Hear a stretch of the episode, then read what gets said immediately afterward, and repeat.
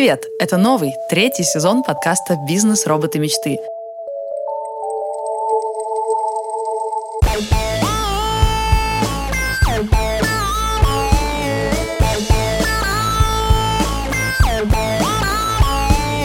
Здесь мы говорим о том, как построить бизнес, который приносит деньги, славу и удовольствие.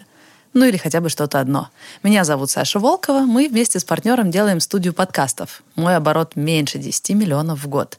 А вот мои сведущие предприниматели Илья Волков и Алексей Войтов. Привет. Всем большой привет. Меня зовут Илья Волков. Я один из основателей парфюмерной сети библиотека ароматов и онлайн-платформы библиотека Shop, на которой мы продаем разные творческие интересные интересные вещи.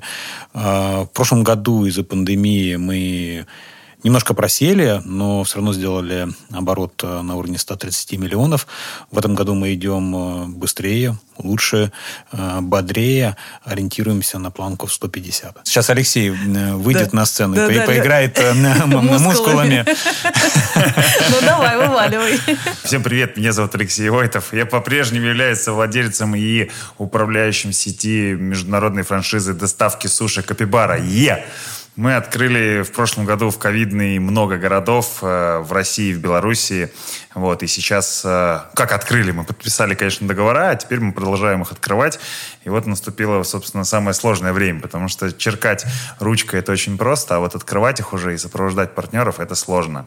Поэтому наш оборот продолжает расти. Я надеюсь, что этот год мы закроем с полумиллиардом в целом сети целым оборотом по сети, но сейчас у нас большой геморрой и много-много работы. Слушатели, наверное, уже заметили, что что-то не хватает голоса Макса. Мы его сейчас услышим, но только в аудиосообщении. Он с нами попрощается, потому что в этом сезоне подкаста он участвовать не будет. Его очень захватил его собственный бизнес.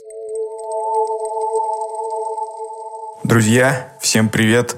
К сожалению, я не смогу принять участие в записи э, нашего третьего сезона подкаста потому что за время нашего отпуска подкастерского мой бизнес вырос по ощущениям вроде как в два раза. Скорее всего, я думаю, что в этом году мы сделаем X2 к прошлому году рост. Э, открылось много новых направлений, э, сильно выросла команда, и бизнес стал занимать критично много времени и энергии. Мое внимание требуется буквально везде. И я остаюсь предпринимателем первую очередь, и приходится выбирать между бизнесом и какими-то сторонними проектами. Поэтому прошу сильно на меня не роптать. И надеюсь, что через полгодика я смогу раскидать все задачи, вырасти еще немного, и драгоценное время появится. Вот, поэтому всем жму руку, обнимаю, и пока, до новых встреч. Прикольно. Помните, что полгода э, Максим как раз сомневался, не знал то ли во франшизу идти, то ли еще куда-то, то ли туда, то ли сюда. И как-то как будто немножко ему поднадоел собственный бизнес. Представляете, он нашел этот путь приложения своих сил. Это очень ценно. Ну, это все, это, это все благодаря подкасту, я думаю. Да, да, да. Это выпускник бизнес роботов мечтов. Да, мы можем сделать лендинг, где будет счастливое лицо Максима, дальше нули, типа полярда, и он такой, типа, эх, ребята, слушайте бизнес роботы мечты и заработаете полярда. Короче, к Максу в гости придем, узнаем все подробности, потому что если он узнал секрет, как сделать X2 буквально за время э, подкастерских каникул, мы должны узнать этот секрет тоже, я считаю. Так, как у вас дела? Начнем, кстати, с Леши. Леш, как у тебя дела? Девчонки, девушки, женщины, слушайте этот выпуск до конца, потому что в конце будет сюрприз, особенно для предпринимательниц, у которых IT-стартапы есть шанс зарабатывать бабла. Слушай, да пиздец у нас. Вот мы продолжаем в третьем сезоне ругаться матом, потому что у нас э, какой-то вообще происходит полная жопа с э, кадрами. У нас э, буквально за один месяц уходит, ушел. Когда выйдет выпуск, уже уйдет э, наш, собственно, директор по франчайзингу, ушел директор корпоративной сети, ушел управляющий кофе сети нашей кофеин. Вот. И параллельно у нас не прекращаются открытия, а с линейным персоналом вообще какой-то апокалипсис. Такое ощущение, что все молодые люди, которые раньше работали бариста, там, кассирами, поварами, решили э, стать блогерами, потому что их, в принципе, ну, откликов очень мало. Или, я не знаю, в скиллбоксе учатся каким-то невероятным профессиям. Для меня мой личный апокалипсис наступил, когда э, у нас в разгар э, майских праздников из парикмахерской увольняется мастер, чтобы вы понимали, женщина, там, не знаю, 40, 40 с чем-то лет, дай бог не обидеть ее, не помню, сколько ей лет, вот, ну, прям, как, знаете, тетя Таня, которая стрижет детей и бабушек. Ага. Вот прям, представляете, да. да, все ходили к такой, на ящик садились в детстве, да. И она говорит, а я ухожу, этот сам, таргетологом тар чего, блядь, таргетолога. Ну, вообще, я не, даже представить не мог, что он знает такие слова. Вот, я, естественно, стал проверять, а, куда ты уходишь, все остальное. Действительно, оказалось, она получила на скиллбоксе профессию таргетолога и уходит к, в автосалон э, работать таргетологом. Парикмахер, тетя Таня таргетологом. Вот купоны стричь теперь. Нет, ну это, понимаешь, не, ну это охеренно, конечно, я рад, что так происходит, но с персоналом просто Ну, то есть тебе, теперь тебе и... некому прийти за, за твоим любимым полубоксом или, или что? Это твой парикмахер ушел? Да, да, лично. Я теперь не знаю, что, что мне делать, как вот это блестящее постричь. Вот, но на самом деле это, это ни хера не шутки, ребята.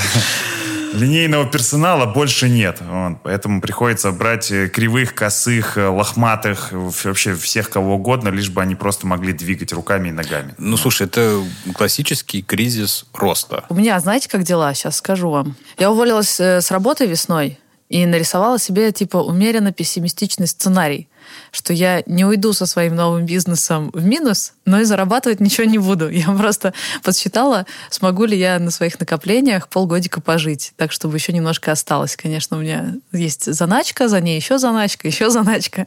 Такая обложилась подушками безопасности. В общем, начертила себе умеренно пессимистичный сценарий, да, что я буду жить на накопление. Хорошая новость в том, что моему бизнесу типа полгода, и все это время этот бизнес меня обеспечивает. Мне не пришлось залезать в накопление. Я чувствую себя предпринимателем настоящим. У меня нет никакого плана Б, у меня нет наемной работы, нет фрилансов. Я зарабатываю только на собственном бизнесе. Вот. Но, э, да, но, конечно, столкнулись с кучей проблем, и мы их просто решаем одну за другой. Благо, я уже знаю, что бизнес — это куча проблем, которые надо все время решать. И они никогда не закончатся. Я спокойно к этому отношусь. Ну, как раз одну из э, моих проблем, я надеюсь, мы сегодня вместе с Ильей порешаем. Но сначала, Илья, как дела? Жив-здоров. Все хорошо. Всем спасибо. Аппетит хороший. Настроение как? Настроение замечательное. Друзья, лето прошло на, хочется сказать словами известной советской певицы, как и не бывало. Вот лето прошло. А, оно пролетело очень быстро. Вы знаете, мы столкнулись... Э, вот, казалось бы, локдаун в прошлом году был, миновал, перекрестились, пошли дальше, и хорошо. Но в этом году, вот, Алексей, я не знаю, как вас, но нас зацепил э, на два с половиной месяца локдаун в Санкт-Петербурге. Э, мы поллета, больше половины лета в Питере просто проставили, потому что на, на местном уровне ввели э, правила о том, что там магазины определенного формата должны быть закрыты, фудкорты должны быть закрыты, кинотеатры, и мы, в общем, попали под общую раздачу. А, в итоге два месяца мы курили бамбук. Открылись в, во второй половине августа, вот э, относительно недавно. И, э, конечно, мы много сил посвящали одному из наших новых направлений, в которые мы, мы верим, направлении в сфере digital. Мы под нее формировали команду разработчиков, команду дизайнеров, и много сил потратили на CustDev, на, ага. на изучение на возможности продукта, на общение с нашими потенциальными будущими потребителями. А потом вы это новое направление будете инвесторам представлять? Да, мы планируем сделать так, что в, в относительно ближайшей перспективе эта история хорошо вырастет, наш текущий бизнес э, э, сэволюционирует таким макаром, что он станет э, одной из частей э, вот этого нашего нового проекта, и да, мы э, планируем вот этот наш новый цифровой продукт, платформу обсуждать с инвесторами и привлекать под нее финансирование. Вот, Илья, про это хотела с тобой посоветоваться как раз. Как я себе это представляю? Я где-то краем уха слышала, что э, если ты пичешь какую-то идею инвесторам, то если это просто формат типа просто идеи, тогда максимум на что ты можешь рассчитывать на 20% бизнеса. Вот я прихожу к богатому дяде, говорю, смотри, у меня вот такая-то идея. Он молодец, иди реализуй, тебе 20%, мне 80%.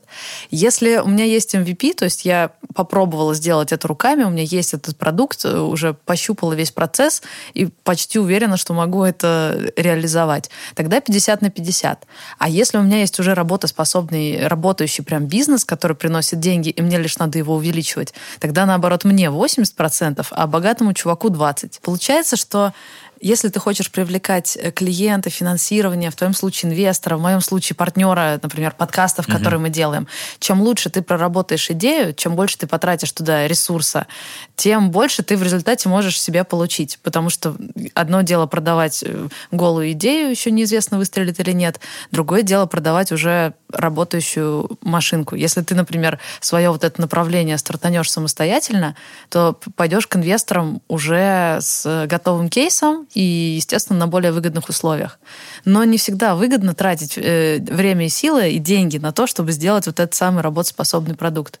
И поэтому я как раз об этом хотела посоветоваться с вами. В какой момент пора остановиться и перестать прорабатывать свою идею на собственные деньги. И пора уже идти и продавать ее инвесторам. Это, во-первых а второе, как себя позиционировать во время этих самых переговоров и как, как вообще вести диалог с инвесторами или там, в моем случае, клиентами. Пришел к нам клиент и говорит, хотим сделать классный подкаст, мы медицинский центр. Угу. Я узнаю, естественно, подробности про их бизнес, какие именно задачи они ставят, и мне приходит в голову идея. Я прям слышу, как это будет классно все работать в подкасте.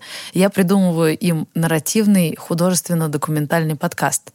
И если бы я презентовала эту идею кому-то из э, медийщиков, они бы поняли, о чем я говорю, когда mm-hmm. я говорю нарративный, документально-художественный подкаст, который состоит из каких-то элементов. А людям, которые ну, занимаются совершенно другим, они занимаются медициной, бизнесом в сфере медицины. Mm-hmm. Они не понимают, что это за фигня. И я понимаю, что фактически они покупают кота в мешке. И, или они мне доверяют просто потому, что там я много лет занимаюсь э, разными проектами, или нет. Они спрашивают, а вот подобные проекты на рынке сколько набирают прослушиваний? Зачем, зачем вообще это нам это нужно? Что мы с этого не, не, поимеем? Не, не, не, не, не. Они спрашивают, а подобные э, проекты как угу. работают? А подобных нет. В этом и прикол. Я им предлагаю уникальное. Я вижу, что им вроде интересно, потому что я такая вся но с горящими вы, глазами. Вы, выгода непонятна. Выгода понятна, если сработает, но они не понимают, что я даже вообще им предлагаю. Они ну, не видят, они не слышат этого. Mm-hmm. Я думаю, ладно, я могу сделать вам демку.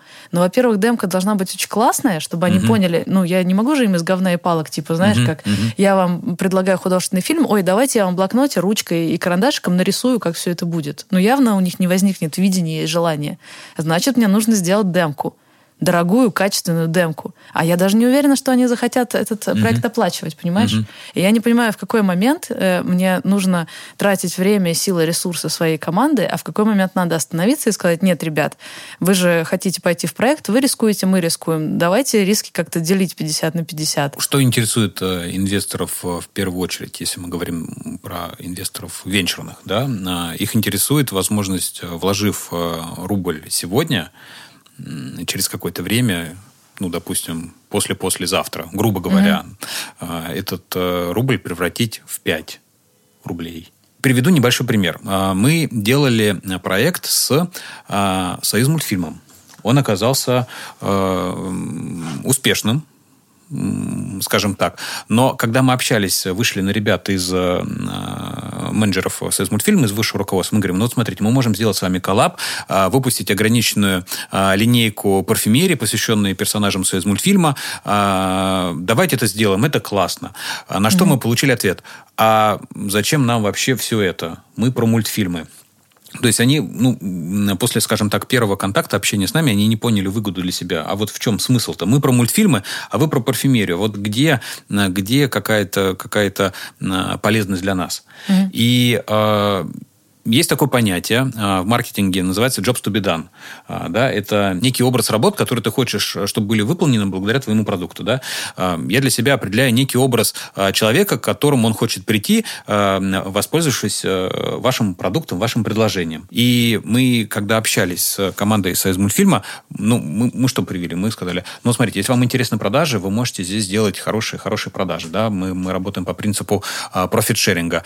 Помимо этого, вы можете сделать очень хороший охват в СМИ. На наш взгляд, это отличный инфоповод. Вы можете, скажем так... То есть вы дофига таких джобов? Да, да, да. Мы описали, вот смотрите, вот на выходе вы получите то. И, скажем так, э, после вот этой аргументации, достаточно продолжительных переговоров, э, нам э, донесло, получилось, получилось донести до них вот эту потенциальную полезность того, что они получат, поработав с нами. И мы, когда запустили этот проект, все равно определенный, скажем так, скептицизм. Это неудивительно, он был, но могу сказать, что проект выстрелил. Мы получили отличную поддержку СМИ, мы получили, мы получили замечательные, замечательные продажи, мы получили очень хороший фидбэк от покупателей, покупателей. Ну и, скажем так, вишенкой на торте а, лично для меня стало то, что про нас а, в прайм-тайме рассказали на Первом канале а, в передаче «Вечерний Ургант». Там прям несколько минут про то, что вот Союз сделал эту коллаборацию, и я думаю, что для всех это стало таким, знаете, приятным, приятным достижением. Вот оно получилось. Да ты вообще офигенно с пиаром работаешь. Но знаешь, что для меня э, самое ценное, наверное, в твоей этой истории? Получается, ты ведь мог бы пойти по пути, по которому все время тянет меня пойти. А давайте мы вам сделаем демку. Мы сделаем немножко этих э, ароматов э, демо-версию, и если полетит, тогда вы в это вложитесь. Вот я часто пытаюсь пойти по этому пути. Я пытаюсь предложить... Так, а почему нет? Э, предложить ребятам потестить. Проблема э, в, в том, что таким образом я полностью снимаю с них риски и беру все риски на себя. Потому что делать демо-версию — это неоплачиваемый труд команды, или если оплачиваемый, то это минус бизнесу. При этом это ни к чему не обязывает вторую сторону. Конечно, им шикарно. Они получают уже проверенный продукт совершенно бесплатно. Мы за свои деньги, полностью взяв 100% риска на себя, и предлагаем им только самое работающее. Но почему все риски должны быть на нас? Это же ну, совместный проект, это же партнерство.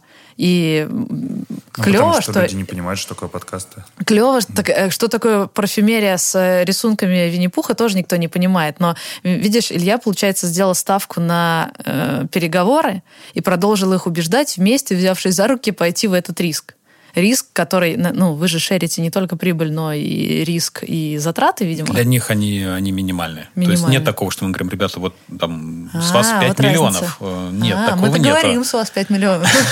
Ну, не 5, но а, вот как. Ну, то есть, видимо, тут нужно какой-то баланс искать, что, с одной стороны, больше думать про jobs to be done и про э, какие-то reason to believe и другие э, англицизмы, а с другой стороны, все-таки подумать, как минимальной кровью можно давать ну или референс, или какую-то демку, может быть, заложить тофин-модельку, чтобы у нас, в принципе, были деньги на демо-версии. Или можно делать какую-то универсальную демку какого-нибудь подхода, а потом показывать ее разным компаниям, которым мы предлагаем подкаст в этом формате, что-то такое, короче. Я точно знаю, что некоторые наши коллеги, чтобы получить э, классный контракт, э, делают бесплатно пилотные выпуски. То есть вот ты хочешь сделать 12 э, выпусков подкаста, и первые два ты делаешь бесплатно. Э, стоимость выпуска я понимаю. Будет классно, если мы научимся. Да, будет классно, если вы, мы научимся делать демку дешевле, чем стоимость выпуска. То есть это еще не пилот, за свой счет, но и не совсем кот в мешке для покупателя. Вспомнил про исследование, э, Илья сказал, и э, наш опыт в кофе-лайке. Но. У нас, когда проходит собрание там, партнеров, по сути, что такое собрание там партнеров, да, франчайзи? Это клуб инвесторов в управляющую компанию. Ага. Мы, открывая свои собственные бары, по сути, инвестируем в управляющую компанию. Но. И любая такая встреча, вот сейчас вы сказали, начинается с исследования кофейного рынка. Нам показывают красивые графики. Да, порой они, конечно, со статистикой можно все что угодно делать, потому что график можно из такой вот длины сделать вот такой. Да, но в сухом остатке нам говорят, слушайте, рынок кофе, вот цифры, там, РБК таких, таких мы сами провели, будет расти в 5 раз. Значит, вам нужно открыть еще там x5 ваша кофе-бара умножить на 5 раз. Мы такие все, и все, и все кончают, еще в 5 раз. Еще было 10, станет 50, построим, купим маш... Все, понимаешь? То есть увидели исследование, и все, и уже, уже потекли все. Есть специальная книжка про то, как манипулировать э, статистикой. Делать мы этого, конечно, не будем, но знать про эту черную Ой, магию мне, точно надо. Книгу. Я вообще не люблю манипулировать, да, поэтому посоветую. Даниэл Хафф «Как лгать при помощи статистики». Есть такая книжка. Пусть Сейчас мы, мы научим плохому, да, тут? Да. Ну, ну, можно не я, я считал, что мы полезную литературу приводим. Так, Леш, ты рассказывал о том, что исследование рынка классная штука для того, чтобы продать историю, но еще хотелось бы узнать от вас какие-то истории о том, как вы э, делали какие-то шаги. Э, например, Илья, будет прикольно, если ты скажешь, Может, когда ты решил... Да, но это еще не про переговоры, а скорее вот насколько далеко ты готов зайти в проработке продукта, который потом собираешься делать с инвестором, и почему ты вот именно до сюда идешь, а дальше не идешь. И также у Леши интересно, есть ли какие-то истории, где ты что-то прорабатываешь до какого-то этапа, чтобы лучше продать эту идею. Я помню, что первую франшизу ты продавал с этой э, презентацией, сделанной на коленке. Типа угу. продукт был не проработан вовсе. Но как сейчас? Вот есть ли какие-то штуки, которые ты прорабатываешь, и, и при этом ты готов к тому, что люди не, не подпишут договор, а значит, твои усилия были напрасны вообще. Я максимально хреново все прорабатываю. Вот, у меня есть, у меня есть э, товарищ э, с деловой среды, да, сообщества спикеров, да, вот он говорит, что нужно все делать на двойку, вот, и запускать быстрее, запускать э, больше гипотез, больше вариантов, вот, глубоко не копая. Быстро запуститься, ага. Не получится, следующая итерация, там, на, прям на минималках. И я, вот, мне подход понравился, я, в принципе, всегда так делал, потому что, ну, я немножко такой, немножко раздяй, вот. Но сейчас я прям всегда так делаю, чтобы быстрее протестировать и дальше уже дорабатывать. Вот. Но не знаю, подойдет ли это там в твоем случае я делаю именно так. И, в принципе, сейчас э, закончу мысль. Если возвращаться к тому самому MVP а, и инвестициям, когда мы привлекли 10 миллионов вот, э, инвестиций в Coffee Like, у нас был тот самый хреново проработанный MVP. У нас был один кофе-бар, который на самом деле э, плохо работал. Но мы использовали все те, все те, же, все те же самые там графики, статистики и все прочее, и инвестор поверил. Но был MVP хреновый. Поэтому идея с хреновым VP мне вообще нравится. Ну, мы для себя с партнерами э, определили, что вот э, на текущем этапе мы ежемесячно можем в проект э, вкладывать до там, 500, э, грубо говоря, 500 тысяч рублей. На эти деньги мы можем содержать команду, э, вкладывать в какие-то софты и, и прочие, прочие расходы. Э, если проект потребует, потребует, он будет расти и потребует э, доп. трат, э, там, например, еще плюс, э, плюс полмиллиона, ну, понятно, что мы не готовы это вытаскивать из собственного бизнеса, бизнеса, нам нужно искать какие-то дополнительные источники финансирования. А, в этом случае это могут быть и, а, и займы, и банковские кредиты, ну и, конечно, а, средства, средства от, от инвесторов, от ангелов. Офигеть, мне, мне так это нравится. Знаешь почему? Потому что это очень ложится на мой бизнес. А здесь, и... здесь, здесь какая история? А брать деньги э, инвесторов на продукт, которого нету, и ты вообще не знаешь, сработает он или не сработает, это в неком, в неком смысле э, безответственно. Э, инвесторов нужно привлекать, когда уже есть traction, продукт показывает определенные результаты, и тебе деньги нужны э, просто в, в масштабировании. Вот это идеальный вариант. Да, я провожу аналогию к своей ситуации, когда у меня не инвесторы, а заказчики. Угу. Я все время пытаюсь нащупать этот баланс. Вот представь, недавно ко мне пришел другой э, клиент и попросил придумать ему э, идею подкаста. Я довольно глубоко закопалась, э, в чем суть их бизнеса, походила по страничкам, подумала, подумала и придумала идею простую, как три копейки. То есть ну, кайф этой идеи именно в том, что она очень простая, и на самом деле ее может сделать любой подрядчик, не только мы. Но вот только самое сложное было вот эта исследовательская часть и само придумывание. Но его я сделала, и сделала бесплатно. Более того, когда я поняла, что идея простая, как три копейки, мне захотелось узнать, а правда ли это сработает. И я попросила ребят в субботу заехать ко мне и записать демку как раз. Вот э, Даша и э, Альберт приедут ко мне записывать демку в субботу. Э, потому что мне хочется убедиться, что это клево будет звучать. И противоположная история — это если тебя закидывают какими-то брифами из разных компаний, ты особо не разбираясь в сути их бизнеса, просто берешь и придумываешь им штампованные идеи. Естественно, это не срабатывает, потому что ты все время бьешь мимо цели, и в результате у тебя нет подписанных контрактов. Вот как найти этот баланс, где ты, с одной стороны, не тратишь слишком много бюджета своей компании на изучение чужих компаний, чтобы произвести на них впечатление и э, получить контракт. А с другой стороны, э, не ставишь все на поток и не пытаешься впарить неподходящие идеи клиентам. Мне кажется, ответ на мой вот этот длинный вопрос, или я уже дал, бюджет. Надо определить бюджет в часах, в деньгах, Типа того. То есть я готов этот проект вести без э, денег э, заказчика или в случае Ильи инвестора. Вот пока это занимает столько часов. Вот я рассказала про то, что почему я делаю эту работу бесплатно, и что я хочу вам рассказать, чуваки. Сейчас у вас будет отвал башки. Я пыталась найти баланс между тем, чтобы слишком сильно не упарываться, не сжигать свой бюджет на то, чтобы очень-очень подробно готовиться к переговорам. Старалась как-то, ну, как Леша говорит, типа, идеи с хреновым MVP приносить. Но потом я встретила Тимура из Ростова-на-Дону. Он мне рассказал пару историй, которые меня чертовски вдохновили. Ну, я поехал просто в конкурирующую компанию, заплатил уборщице, купил мусорные ведра, и оттуда достал все факсы, которые у них были, там порванные договора, и просто туда взял реквизиты, телефоны, контакты, и так составил свою первую контрактную базу для филиала в Ростове, да. И потом в, кон- в другие моменты, когда нужно было собрать какую-то информацию, часто я сейчас информацию беру это из сторис жен ну, вот там, допустим, людей, которые нам интересны. То есть они там, вот сейчас мы будем готовить там что-то там, я пришла к мужу в офис, там, там разные моменты бывают, знаешь, и ты такой раз заскринил, такой, ага, что там у него там, и читаешь, смотришь, там, какие-то моменты изучаешь. Инстаграм-шпионаж прям хочется Инстаграм-шпионаж, сказать. это потому, что он работает Класс. в недвиге. Это я вам сейчас еще включу. Он работает в недвиге, они Тема. идут на какие-то, блин, как называется, когда несколько компаний конкурируют на тендер. Они mm-hmm. идут на тендерную комиссию, им надо точно победить. Если они выиграют, то они выиграют прям типа миллионы. И вот он рассказывает, как он готовится к этим переговорам. К встречам, особенно в формате B2B, это очень важно готовиться. Ты читаешь про человека, ты там изучаешь, что как. И вот в Ростов приезжает делегация, а, мы должны подписывать крупные, э, ну, мы, мы одни из участников тендера, и в рамках тендера там отобрали из 50 организаций 10 проектных, и должны провести переговоры. И приезжает делегация, которая смотрит, как устроено все в этих 10 проектных организациях. Вот. И я смотрю, ну, мне приходит письмо в рамках такого европейского подхода, там присылают письмо, завтра вас посетят, и список там из пяти лиц. Я вбиваю каждого из этих людей в интернет, пытаюсь что-то про него найти, подготовиться. И когда эти входят ребята в зал, мы знакомы, мы там, они такие, о, hello, мы такие, hello. Я такой, hello, and you are Philip. А вы Филипп.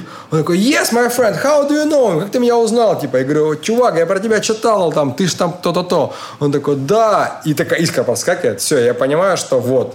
То есть вот этот момент, это тот инсайт, который я получил, и потом меня мои коллеги спрашивали, как мы получили этот контракт. Там это почти 6 миллиардная инвестиция в Ростовскую область, строительство завода Guardian. Я говорю, ребят, ну вот просто вот подготовка к встрече, это очень важный момент в формате B2B. То есть ты должен понять, кому ты идешь, с кем ты будешь встречаться, какие у него увлечения. И в дальнейшем, когда я работал вот в этом формате, в рамках таких честных, открытых тендеров, ты готовишься, ты понимаешь, ты устраиваешь презентацию, иногда ты приезжаешь с каким-то продуктом, не просто с презентацией для людей про свой продукт, а ты изучаешь людей и думаешь, так, ну вот этот этот чел про то, ага, а там нравятся быстрые тачки. О, прикольно, я смотрю, допустим, человек подал, был такой даже инсайт, готовился к встрече, смотрю, чувака несколько на Авито было объявление о продаже спортивных машин. То Мустанг, то он какой-то там э, тюнингованную Бэху продал. Думаю, блин, чувак про спортивные тачки. И э, я в презентацию несколько раз интегрировал слайды сравнения, типа, это как вот Феррари, это как вот Ламборджини. Я вижу, я не пойму, кто из них, но я вижу, как а, потому что они не представились, там тендерный комитет, но я знаю по списку людей, нам не представили кто, но кто-то из них, я вижу, ага, короче, вот это вот этот чувак. И в конце я завершаю, ну что ж, там говорю, там, Александр, думаю, понял мою метафору про Ламборджини. И смотрю на него. Он такой, да-да, я понял. Слушайте, слушайте, слушайте, а у меня тоже есть маленькая история, точно такая же почти. У нас э, были переговоры э, с арендодателем по расширению помещения. Он никак не хотел расширяться, потому что это было неудобно, нужно было двигать чужого, ну, соседнего арендатора, нужно было ломать стенку и вся прочая, короче, геморрой. Но э, арендодатель армянин. Э, и один из наших э, партнеров, он вообще не способный в переговорах, но он знает основу армянского. А армяне, ну, просто, блядь, тащатся, если ты говоришь, если русский говорит на армянском языке, все это герой. Ну и, в общем, мы его отправляем на переговоры.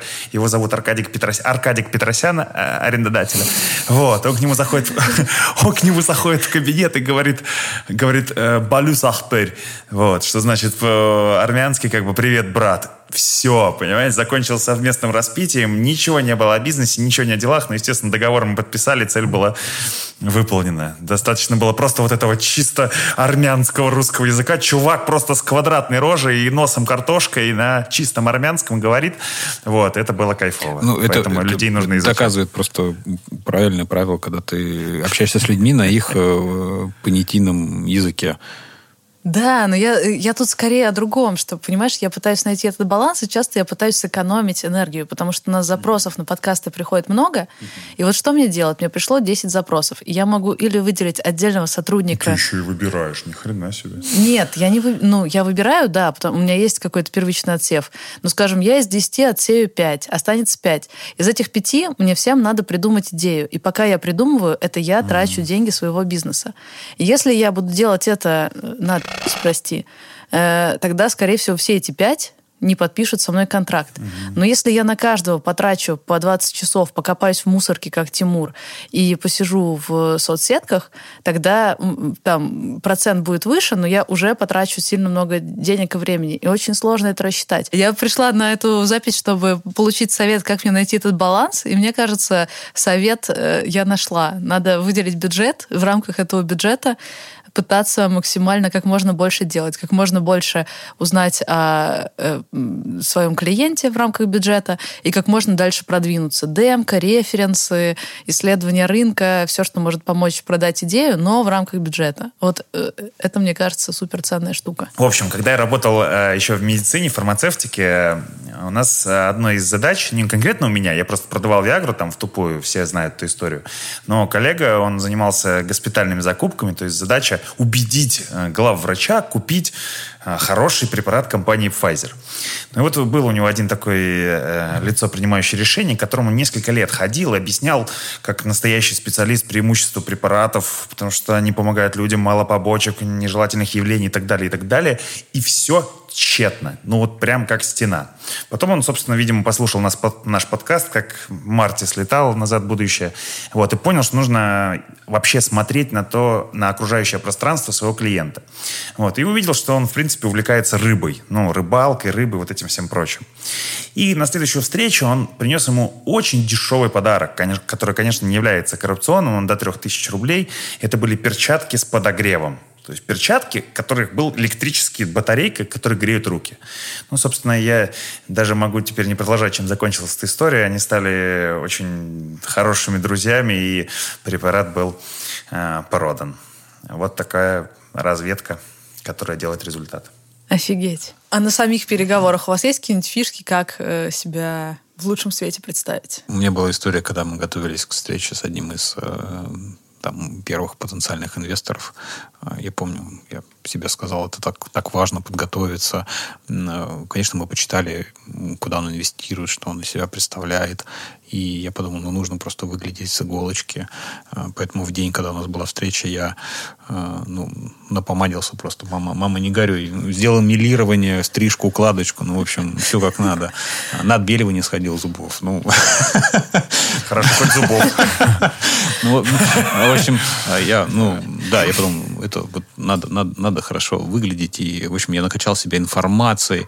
А, я был, мне кажется, похож на такую энциклопедию, знаете, на ножках. И я, значит, в костюме пришел, в костюме тройка, хочешь сказать. А, и... А, Мне кажется, тебе пойдет тройка. Спасибо. А, и я вот, я, я, я, вот, я вот такой вот прям на, на, на, надутый индюк, э, вот жду, жду приезда, и, значит, приезжает парень в футболке, в шортах, мокасинах, и я такой думаю, ё-моё, ну я прям себя супер, вообще просто супер, супер некомфортно подумал, ну прям как-то не своей тарелке.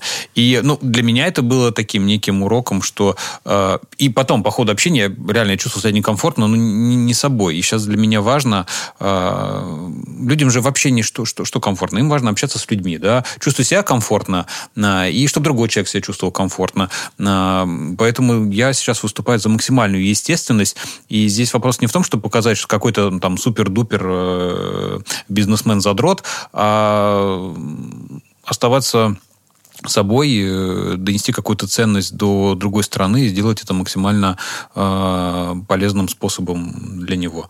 Вот, поэтому не, не всегда нужно расфуфыриваться, делать милирование, можно, можно обойтись и намного более простыми какими-то какими вещами. Да, мне тоже кажется, что если ты слишком стараешься, это видно, это тоже еще выдает какую-то нужду, как будто ты прям, ну, тебе так важно эта сделка, что ты аж прям вот из кожи вылез, а другой чувак между делом к тебе пришел, и сразу понятно, какие веса в этих переговорах. Все это прикольно, хорошо работает для мальчиков, но не очень работает для девочек. Например, э, там, я понимаю выборы Ильи, типа, слишком напомадиться или не слишком напомадиться, но когда мы с девчонками это обсуждали, ты знаешь, меня однажды позвали вести мероприятие «Бизнес в розовом цвете».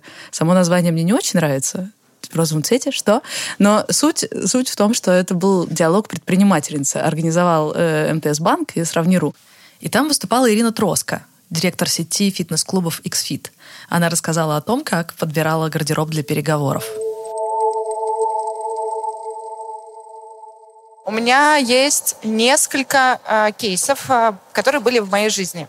Я в фитнес-индустрии более 21 года, и очень долго придерживалась мысли, что коли я из фитнеса, э, соответственно, я периодически приходила на встречу в кроссах, ага в спортивной форме, ну там не оттянутые коленки, понятно, ну все хорошо было.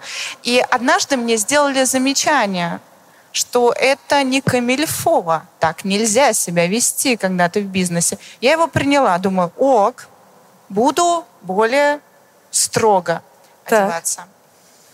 И э, пришла как настоящая барышня в платье на следующую встречу уже там с другим а, партнером.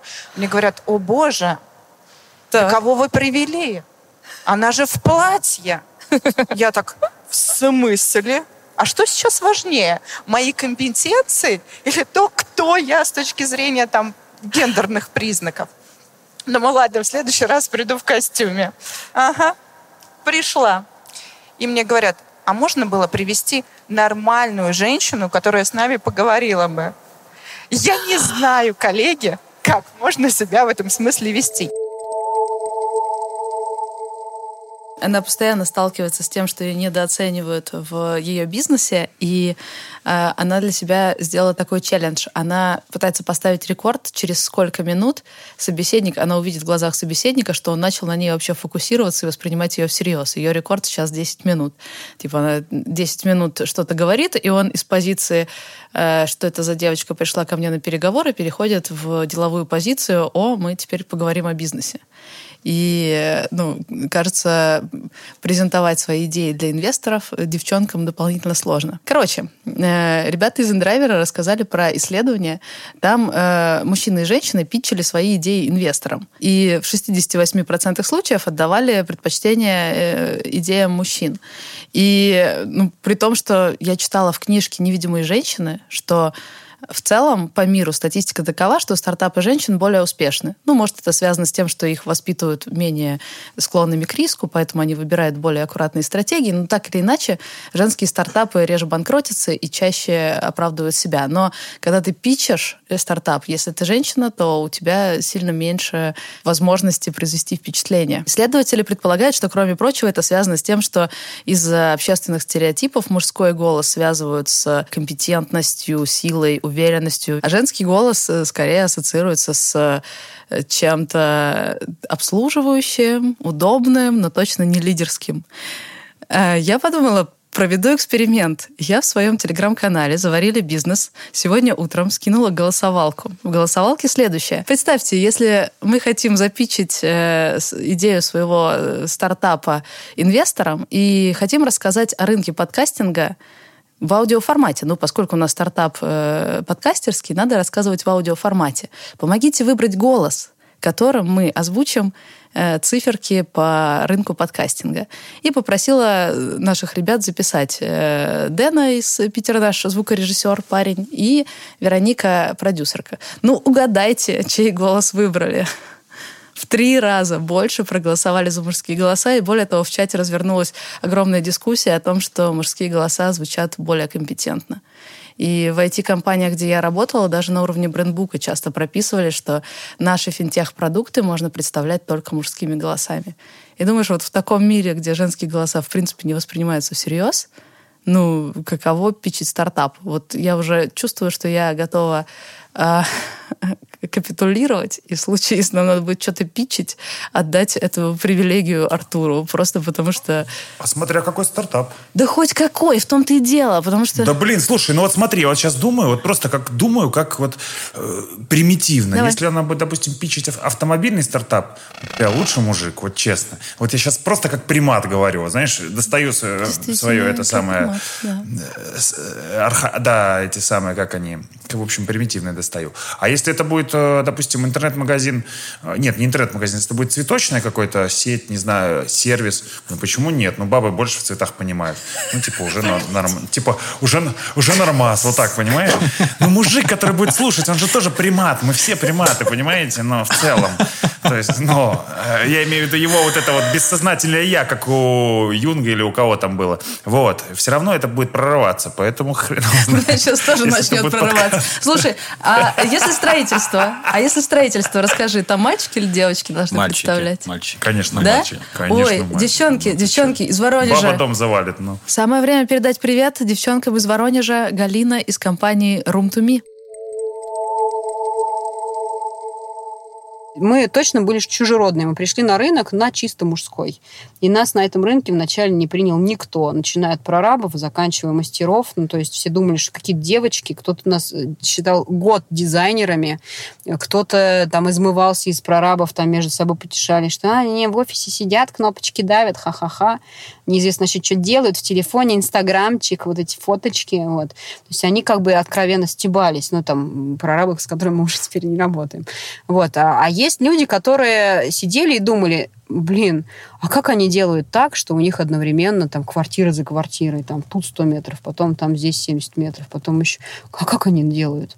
Может, они не просто так себе там давят, кнопочки сидят, а может быть, они там ахалай-махалай что-то делают. И они им стало любопытно. И они поэтому остались, мне кажется, даже с нами не потому, что мы какие-то хорошие, а потому что им стало любопытно, а что мы такого делаем, что никто из прорабов не может обеспечить им стопроцентную занятость и вот таких там клиентов, которые точно платят, платежеспособных, которые там не пропадают. Сами, сами клиенты тоже важны э, для исполнителя, да, которые там не приходят, не начинают на тебя там матом орать, чтобы самоутверждаться. Вот есть у нас нет таких клиентов в принципе. Uh-huh. Вот. И это любопытство вот породило как раз вот эти долгие отношения. Я поняла, что тонкое искусство MVP заключается в том, чтобы, с одной стороны, сделать минимально работающий продукт, но все-таки, чтобы он работал. Если ты хочешь запичить идею, неважно, инвестору или будущему партнеру или клиенту, как в случае в моем бизнесе, важно, чтобы, с одной стороны, ты погрузилась в их бизнес достаточно и, и сделала демку или набор референсов или исследование рынка достаточно подробно, но не слишком упарываться, чтобы не терять деньги. И мой план сейчас это выделить некий бюджет, который будет стандартный для работы в таких ситуациях. Бюджет во времени и в деньгах, сколько мы готовы потратить, чтобы впечатлить клиента. Если ставки очень высоки, и ты работаешь в недвижимости, как Тимур, и многомиллионные контракты подписываешь, тогда можно и в мусорках покопаться. Если у тебя там контракты не такие глобальные, надо там, ставить границу бюджета, наверное, поменьше. Буду искать этот баланс, и спасибо вам огромное за советы. Когда я читала э, «Невидимые женщины» книжку, я думала примерно так же, как Леша, что легче пичить стартапы, если про тачки мальчикам, если про цветочки девочкам. Но вот какой нюанс. Когда девчонки пытаются пичить стартапы, например, про сцеживание молока или доставку грудного молока сотрудницам в офисе, хотя э, все циферки там хорошие, то есть, Илья, ты, ты вот рассказывал, что когда пичешь стартап, стартапы, главное убедить, что рынок есть, он динамичный, у тебя есть классная команда. Этого оказывается недостаточно, потому что ты стоишь перед комиссией, там, не знаю, 40-50-летних мужиков и объясняешь им что-то про сцеживание молока. Они ничего об этом не знают, они не понимают, они считают, что это полная глупость и не видят в этом никаких перспектив. Просто потому что это не соответствует их бытовому опыту. Хотя стартап прекрасный, решает очевидную проблему, ну, представьте, если э, девушка работает в офисе, и при этом у нее есть ребенок. Надо эту проблему решать. Это отличная почва для стартапа. И девушка, которая запускает этот стартап, очевидно, компетентна, и можно ей доверить деньги. Но предрассудки подрубают и тут. Партнер этого выпуска InDriver решил помочь дерзким девчонкам. Компания проводит ежегодную премию для предпринимателей в сфере IT. И это очень круто, потому что они хотят поддержать основательниц стартапов, э, предоставить деньги для развития компании, обратить внимание инвесторов на перспективные стартапы женские, черт возьми, наконец-то, и повлиять на гендерные стереотипы в IT. То есть они обращаются не только к предпринимательницам в сфере IT, но и к тем девчонкам, кто уже сейчас работает в сфере IT и, возможно, потом станут предпринимательницами или сотрудницами. Чтобы принять участие, нужно оставить заявку в формате Google презентации и там описать свои ключевые достижения движение, с какими трудностями сталкивалась и рассказать о своем стартапе. Заявки принимают до 7 октября и ближе к концу года объявят результаты. Так что спешите, спешите принять участие, если у вас есть IT-стартап, если вы девушка. И подробности можно посмотреть по ссылке в описании подкаста. Это был первый эпизод третьего сезона нашего подкаста «Бизнес. Роботы. Мечты». Вместе со мной его вели предприниматели Илья Волков и Алексей Войтов. Над выпуском работали продюсер Альберт Ольховиков, редакторы Дарья Чучалова и Артур Белостоцкий и звукорежиссер Денис Остромухов.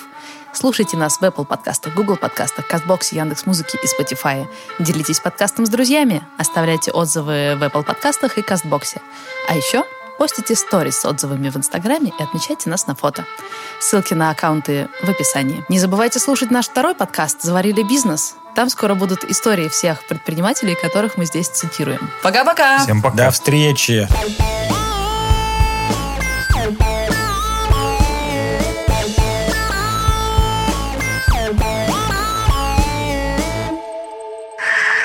Где ты мылся? У меня единственный вопрос, где ты мылся? Друзья, вы, вы, не, вы не поверите, в поездах есть отличные душевые кабины. И вот ты едешь, кабинка немножко так покачивается. У богатых свои поезда, видимо. Это, слушай, обычные, обычные купешные вагоны. Кабинка едет, так покачивается, ты думаешь, а вот тут на расстоянии 15 сантиметров а за стеночкой уже тундра э, в темноте. И хер знает, что там происходит. Вот. Суслики, мимо Илья такой едет и намыливается. Едет, намыливается, 嘛。